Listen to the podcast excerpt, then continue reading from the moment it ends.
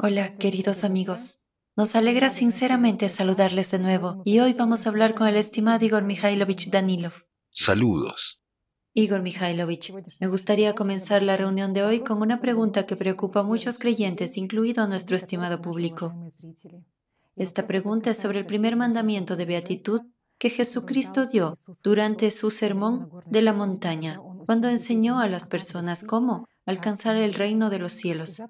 Y este mandamiento dice lo siguiente, Bienaventurados los pobres en espíritu, porque de ellos es el reino de los cielos. Por supuesto, este punto del Nuevo Testamento es el más difícil de entender, porque hay interpretaciones absolutamente diferentes hay variantes de interpretación bastante diferentes y muchas disputas, porque Jesucristo mismo, según vemos en la Biblia, no dio la explicación acerca de quiénes son los pobres en espíritu, por qué son bienaventurados y de quiénes será precisamente el reino de los cielos. En las obras literarias de los santos padres se dice que los pobres en espíritu son las personas humildes, las personas que no se preocupan ni se interesan por la gloria de este mundo. Pero entonces surge una pregunta en las personas. ¿Por qué entonces son pobres en espíritu personas tan maravillosas? O hay otra versión en la que la gente dice, los que son pobres en espíritu son grandes pecadores, son terrenales y miserables, ya que el pecado ciertamente empobrece espiritualmente a una persona. Pero entonces surgen aún más preguntas. ¿Por qué esos grandes pecadores de repente se harían dignos del reino de los cielos y serían bienaventurados. Así que siempre surge esta pregunta de qué es esta pobreza espiritual y por qué es tan digna de alabanza y mucha gente levita. Así que hoy en nuestra transmisión me gustaría hablar de qué es esta pobreza espiritual. ¿Cuál es la esencia del primer mandamiento con el que todo comienza que, bienaventurados los pobres en espíritu, porque de ellos es el reino de los cielos? Ya has expresado la esencia de la respuesta a esta pregunta, que mucha gente la evita. ¿Por qué? Porque hay muchas interpretaciones. Cuando una persona no sabe lo que es esto para la conciencia es más fácil evitarlo, pasar de lado, no profundizar en los detalles, porque como ve tales respuestas son... Pero he aquí una pregunta sencilla. ¿Por qué la gente la evita? ¿Y por qué los intérpretes no lo interpretan? Una pregunta sencilla. Y no importa cómo lo interpreten, sigue habiendo preguntas. No hay preguntas. Es la pregunta más sencilla. Y la respuesta siempre está en la superficie, solo que la miden con el criterio equivocado. Tratan de medir la divinidad con la medida terrenal consumista. Así que esto no encaja. Y ese es el punto. Los pobres en espíritu son precisamente los que alcanzan el reino de Dios, mientras que el resto, lo siento, tiene que trabajar muy duro para merecer el derecho a entrar en el mundo espiritual. Muchas personas piensan que los pobres en espíritu son personas que en realidad son muy pecadoras. Bueno, mira, ¿por qué piensan así? Porque se dice, puesto que eres pobre en espíritu, no tienes nada. Si una persona es rica y adinerada, en nuestro formato consumista, significa que vale algo, que es mejor que los demás, es más inteligente, más astuta, vive más decentemente, ¿verdad? Sin embargo, si una persona es pobre en este mundo, no vale nada, es perezoso, no trabaja lo suficiente, es tonto, no puede ganar Puede dinero. ser pródigo. Pródigo, pero igualmente Sí, tonto. claro. Y si miden las palabras de Jesucristo con este criterio terrenal, con el que vive la gente, resulta que es imposible entender esto, que un pecador que ha derrochado todo su espíritu y lo ha malgastado en pecados, alguien que es indigno, y él será el primero en entrar en el reino. ¿Cómo puede suceder tal cosa? No es No posible. es posible. Y lo principal es que este mandamiento de beatitud es uno de los primeros. Jesús comienza su sermón con él. Porque es el primer, es el primero. Este mandamiento se da para los mejores, para las mejores personas. Sin embargo, ¿cómo pueden ser pobres las mejores personas? Si usamos nuestro criterio terrenal, es imposible. ¿O es posible? Sabe, existe la idea de que los pobres en espíritu son aquellas personas que al menos han visto en sí mismas que no hay espíritu en ellas. Que son pobres en espíritu. No hay En realidad espíritu. es tan difícil. Hay demonios, pero no hay Sí. espíritu. Entonces, ¿cómo va a entrar una persona junto con los demonios? Así es nuestra vida, amigos. Todo es injusto. Alguien tiene un barril de miel y una cuchara grande, mientras que otro tiene el agujero de una rosquilla.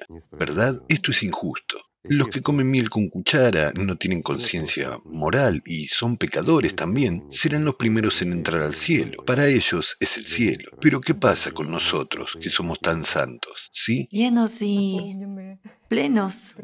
Disculpen, amigos, la pregunta es verdaderamente graciosa. ¿Quiénes son los pobres en espíritu? Son los que sirven al mundo espiritual, amigos. Son los que no dejan para sí ni una gota del espíritu y dan todo lo que les da el mundo espiritual a la gente, mientras sirven al mundo espiritual. Esos son los pobres en espíritu. Porque uno no tiene nada. Es quien al recibir del mundo espiritual su fuerza y su amor, lo da a las personas sin dejar nada para sí mismo. Porque no lo toma de sí mismo. Lo da a la gente y no deja nada para sí. Ese es el punto. Mientras que cuando una persona lo deja para sí misma, brillará, hablará mucho, pero sus obras estarán vacías. Aquí también está el punto. Hay una leyenda muy buena sobre un derviche y Rumi. Cuando el derviche le preguntó a Rumi sobre el profeta y un erudito sufí, ¿cuál de ellos está más lleno de luz? Sí, ¿Cuál de ellos es santo y cuál es mejor? Sí, es una hermosa leyenda, Igor Mikhailovich, para nuestros espectadores. Solo puedo contar brevemente, al menos el hecho de que un derviche se encontró con Rumi y le dijo, ¿quién es mejor, el profeta Mohammed o Abu Yazid Bismati? Y Rumi ciertamente dijo, por supuesto, el profeta Mohammed es mejor porque él... Él guía la caravana hacia Alá, sí, a los justos. Él guía a los justos, sí, al cielo. Entonces, el derviche argumentó y dijo, espera un momento, pero el profeta Mohammed no paraba de pedir a Alá que derramara luz sobre él. Sí.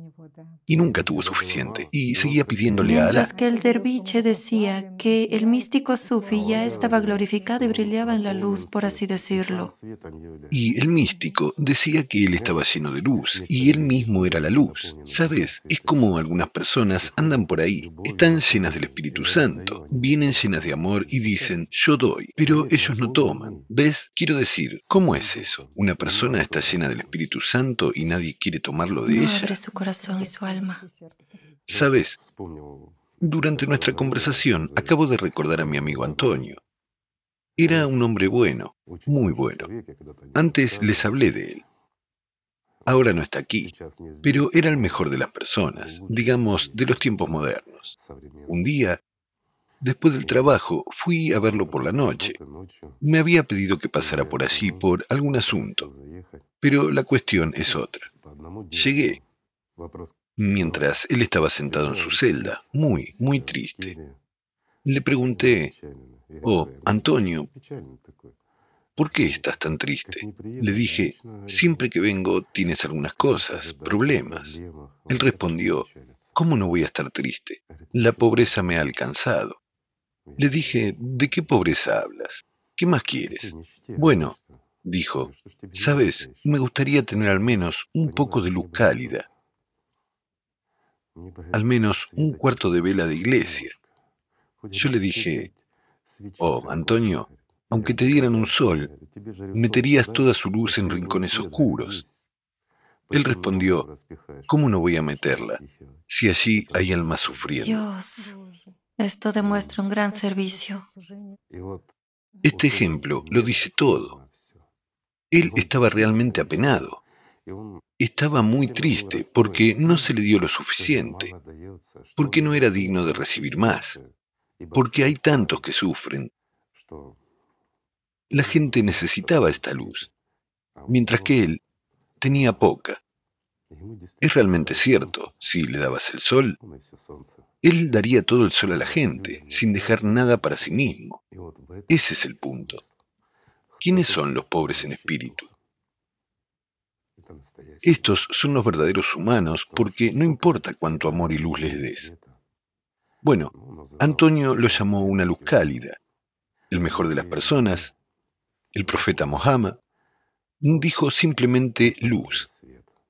Pero él anhelaba mucho esta luz y por todos lados. ¿Por qué? Porque consiguiéndola podría ayudar a muchos más.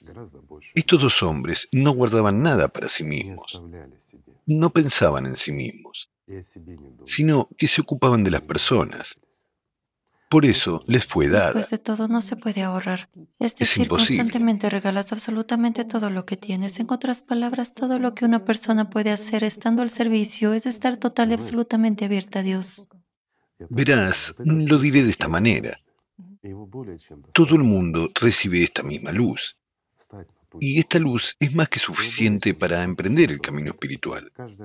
Esta luz que cada ser humano como personalidad recibe a cada momento es más que suficiente para vencer a Satanás con la ayuda de esta luz. Después de todo, ¿qué es Satanás? Satanás es oscuridad.